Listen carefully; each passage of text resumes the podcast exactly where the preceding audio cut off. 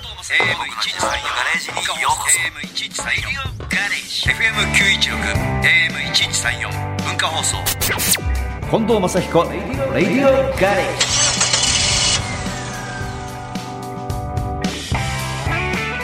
近藤正彦です僕の自慢のガレージにようこそこんにちは日曜日のガレージクルー文化放送アナウンサー砂山慶太郎ですではまずオープニングのメッセージご紹介しましょう神奈川県のニータンさんですマッチさんがレーシングドライバーをしていた頃富士スピードウェイで観戦した時の苦い思い出がありますん帰りの終バスに乗り遅れてしまい取り残されてしまいましたまだスマホもない時代仕方がないので真っ暗な道を駅まで歩いていると優しい守衛さんが最寄り駅まで送ってくださいましたほう素晴らしいそんなこともありしばらくレース観戦から遠ざかっていたんですが二十数年ぶりに先月8月20日の川崎フロンターレスーパーフォーミュラ観戦ツアーに参加しましたうんピットウォーク、トークショー、迫力あるレース、最後はバスの中で JRP の社長がサーキットのコース案内をしてくださり、充実の大満足、ツアーのありがたみを実感しました。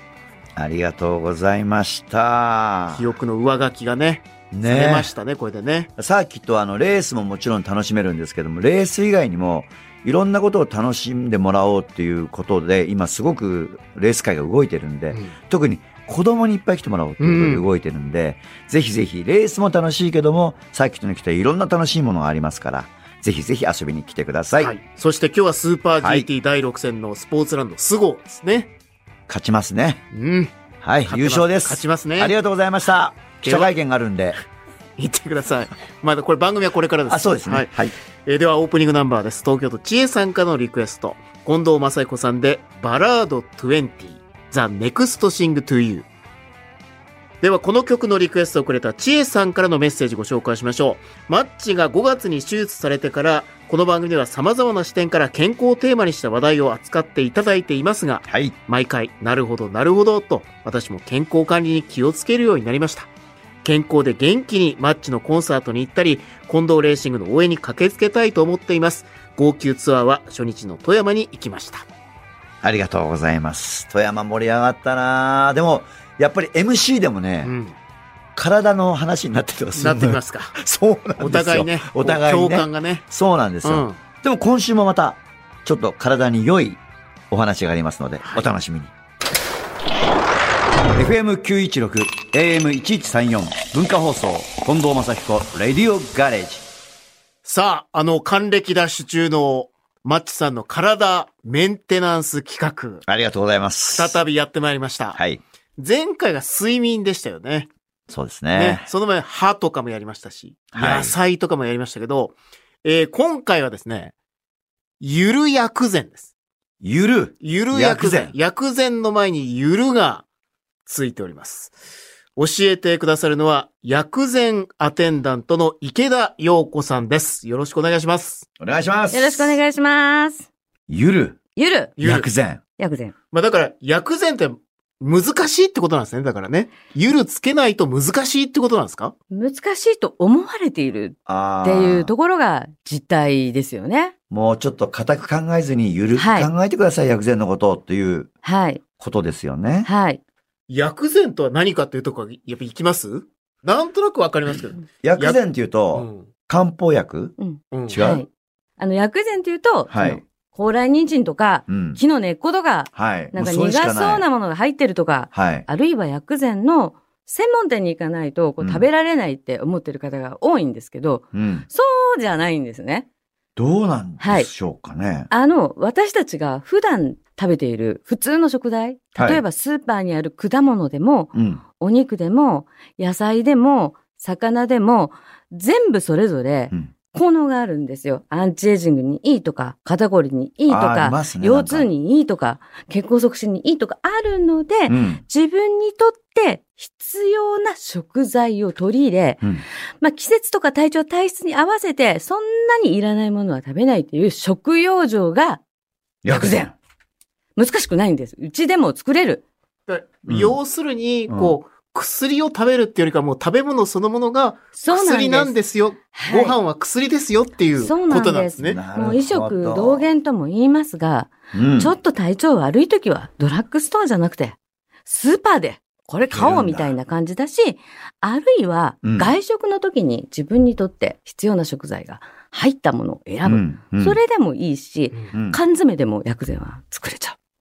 ええそうなんですか簡単で。す。私、武将な人間なんで簡単なことしかできないんで、ゆり薬膳やってます。確かに、それを聞くとゆる薬膳だよね。うん俺らの考えてたのと違うようんね。はい。ちょっと緩くしちゃうと、うんなんかこう、ちょっと効能が薄まるんじゃないかっていう、そういう心配はありますけど、それは大丈夫なんですか、大丈夫です。うんまずま、まずですね。まずコ。ンスタントに自分にとってこう必要なものを食べるっていうことが大事なので、はい。込み入った薬膳料理、確かに、うん。木の猫入ったやつ聞きますけど、うんそれを1ヶ月に1回よりも、自分にとって必要なものをコンスタントにこう食べ続けていくっていうことが一番大事。だから自分にとって必要なものっていうのは、はい自分に何かこう欠点があるとか、胸が痛いとか、あの、膝がいつも痛いとか、はい。この膝を薬じゃなくて、常に薬膳でコンスタントに治していくには、何を多く取っていったらいいかそっうでてす話ですよね、きっと。。そうですす。取っていったらいいか。うんうんまああの、若返りたいならこういうものを毎日食べましょうとか。例えば私は何とか若さをキープしたいので、うん。若さをキープするアンチエイジングにいいものは黒い食材なんですよ。若さ。を黒い食材だってないんじゃないの 黒馬そう、当たり。当たった。それはずるいじゃん。黒がついちゃってんだかいや、ら。まだまだあります よ、ね今あ度、と黒ついてるもの。黒砂糖。あ、ピンポン。あ、そうなんですか、そうなんすか。はいまだついてますよ。黒、黒豆とか、黒豆ね。はいあと色い。黒いやつなので、黒酢。黒酢もそうです。黒酢。すごい。あと、海藻類わかめ海藻も。黒いか。わかめ海苔か。もずく。昆布。それが若返り。若返りをキープするのにいいんですね。じゃあ、例えば、肩こり。はい。これにも常に悩んでる人は、はい。まあ、いつもよりこれは多く定期的に取っといてくださいってはい簡単なものは、スーパーで売ってるものだったら。サバ。サバサバ。サバは違うんじゃないかなと思うんですけサど、バ、サバ。サバですよ、魚ですよね。はい。血行促進に。肩こりって血行促進をしなきゃいけない。血を巡らさなきゃいけない。あ、確かに。血が巡ってない人はう、ん。肩こりになったりとうか、ん、うん。ぎっくり腰になったりとか、はい。クマができたりシミができたり、太りやすくなったりするんです。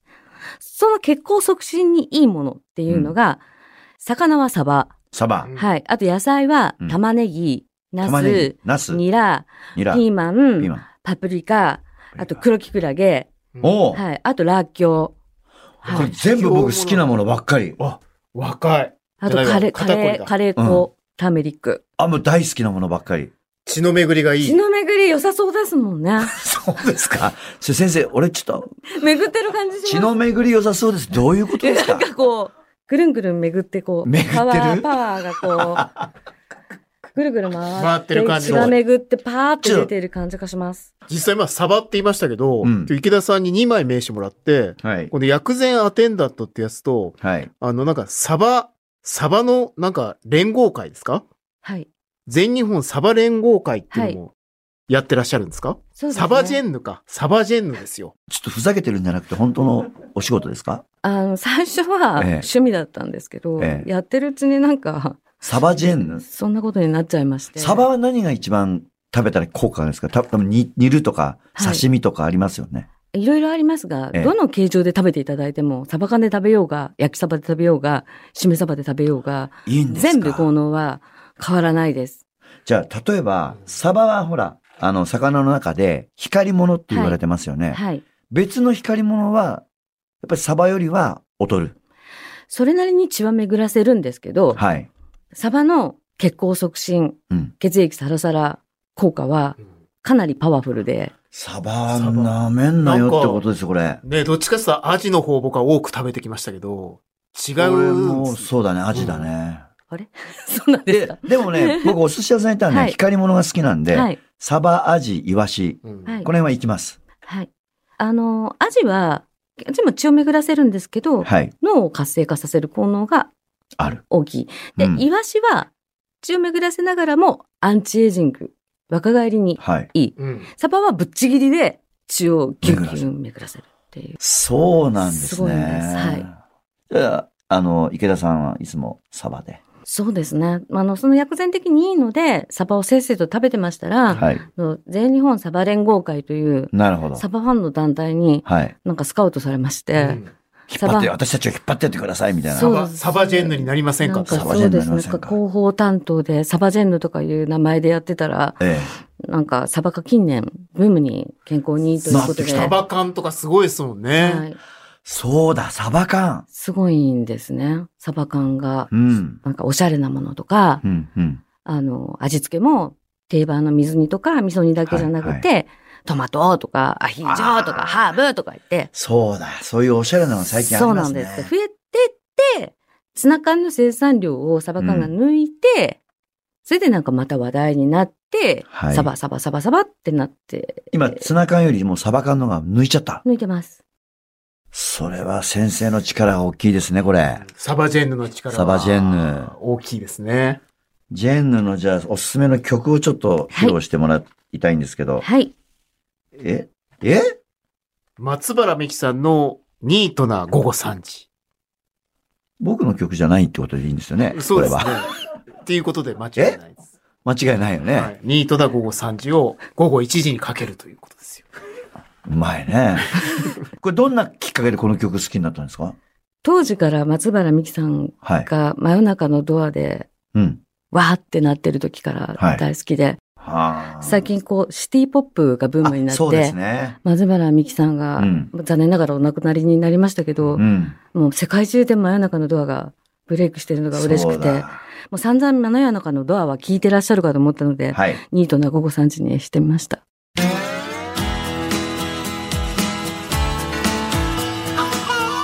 文化放送、近藤正彦、レディオガレージ。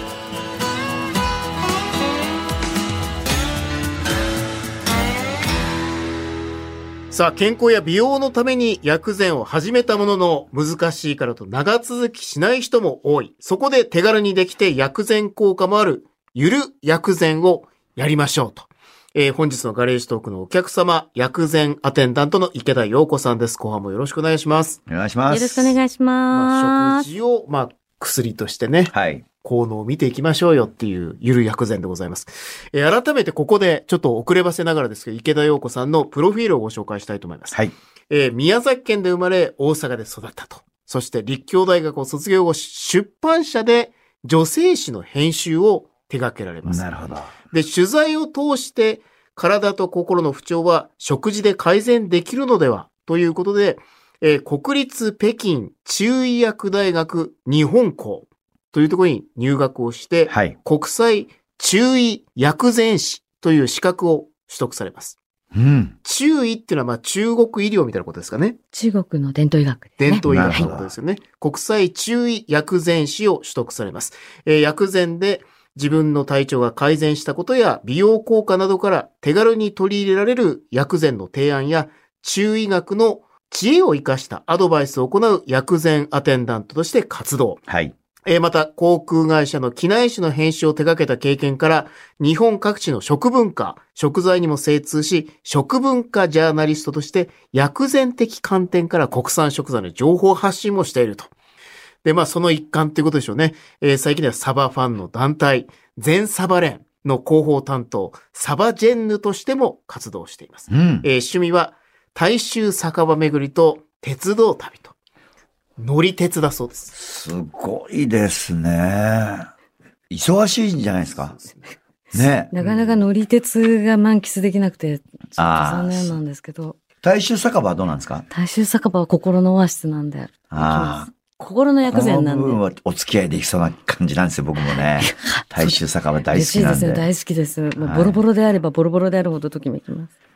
いいです。ロック、ロックですね、もう生き方 が。ねえ、完全に。ボロボロですよね。ボロボロロックだが、もんはい、ボロボロなほど燃えますね。はい。そうですか。さて、もうちょっといきますか。もうちょっと行きましょうよああ季節的なもんで、まあ薬膳で言うと、まあちょっと体疲れててますっていうはい方はいはいも多いと思います。そうい夏うバテね。はい夏こうバテ。夏バテ解消うのん。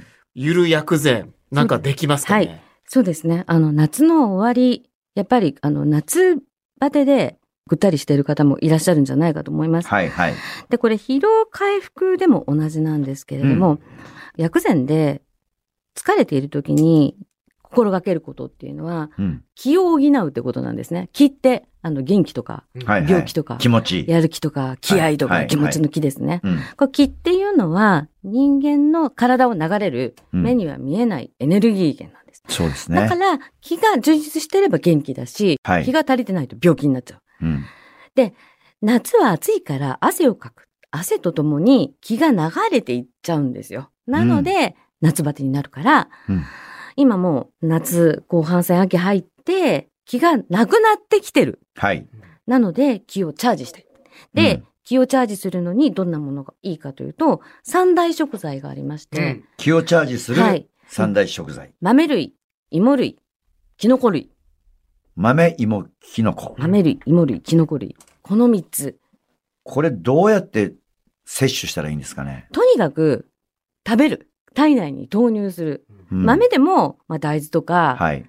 枝豆とか黒豆とかいろいろあるし、うんうんキノコでも椎茸とかしめじとかありますね松茸とかいろいろありますよね、はい。で、どれでもいいんです。どれでもいいので、うん。毎日食べる。なる意ほ外ど。に人って同じものしか食べてなくて、ううんん。食べてるようで食べてないんですようね。ん。豆なんか最近食べたこと覚えてますまあ、納豆。あ、納豆は納そうか。豆は食べてますね。僕も食べてます、納豆は。うん他になんか豆って言われると、まあ、あと豆腐豆腐という形でもいいんですよね。豆腐の形状だとちょっと変わっちゃうんです。あ、け効能が。なるほど違うんだあ豆腐は秋に良くて、うんうん喉のトラブルとか乾燥にいい。いいんですか、豆腐。そうなんです。じゃあ、コンサート終わり豆腐いいってことですね、じゃあ。まあそうですねそうですね。まさに喉にいい食材。秋は喉のトラブルが起きやすいんですね。やっぱり乾燥してるから。はいではいそういう時にいいのが白い食材なんですよ、今度は。豆腐。はい。何白い白。白何白白ごま言ってごま好きで卑す怯か者卑怯者オッケーです。合ってます。合ってた合ってます。白鯛白ない鯛ないない白鯛はないな。白ワンちょっと違う。白ワイン。白ワイン。ちょっとそれも違うんです違けうんど。ですか野菜で考えましょうあ、。野菜。はい大根。当たってまあ、す。大根はか。大根。大根。白菜当たってます、当たってます、当当たってます、当たってます。白。で。はい。もう出てこないでしょ。白は。長芋。あ長芋ね長芋あと魚介、ホタテ。イカ、イカ。かイカちょっと違うんでイすカ違う。すイいませんカ違う。すいません、カキ、カキ。あでも牛乳、チーズ、ヨーグルトと梨。あうあ。それが喉にいいと。喉にいいんです。なんかな、梨なんか喉に良さそうだよね。ヒヤッとしてはいねそう。ですね。はうい。んさてさて、来週も来ていただけるんですよね。はい。まあ、もっともっといろいろ伺っていこうと思います教が、この池田さんのゆる薬膳についはていはいもっと知りたいという方、はい。えーまたあの、サバジェンの池田さんのはい。サバトークを聞きたいという方、はい。お知らせがございます。うん。えーゆる薬膳アカデミー、青梅教室、ワンデーセミナーというのがございます。食事制限不要、食べるほど痩せて健康になるゆる薬膳ダイエット。えー9月20日ですね。3日後ですね。9月20日水曜日、えー夜の7時から8時半、うんえー会場は S&D 玉宮センターとなっています。えー参加費は3500円。うんえー薬膳スープと薬膳茶がついてくるということです。えーさらには、ノルウェーシーフードフェス2023というのが、まあ、東京空町であります。はい。サバトークショーに出演されます。本当にあるんですね。ササババトークショートークショーあるんですね。はいえーこちらうん9月22日金曜日の13時からですね。であの、も今週だけでだから2つ薬膳のセミナーと、はい金曜日はあのサバトークショーが東京空町、東京スカイツリーの下であるということです。はい。美味しいサバとともにお待ちしておりうます。ノルウェーからサバ来るんですね。来るんです。これがサバヌーボーというですね。ええ。冷凍サバヌーボーはい。サバヌーボーというのが飛行機でですね、旬の生サバが。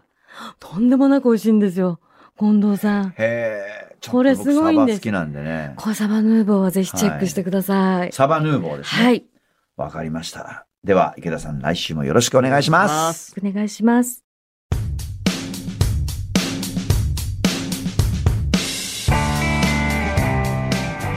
第一印象どんな感じでした池田さん。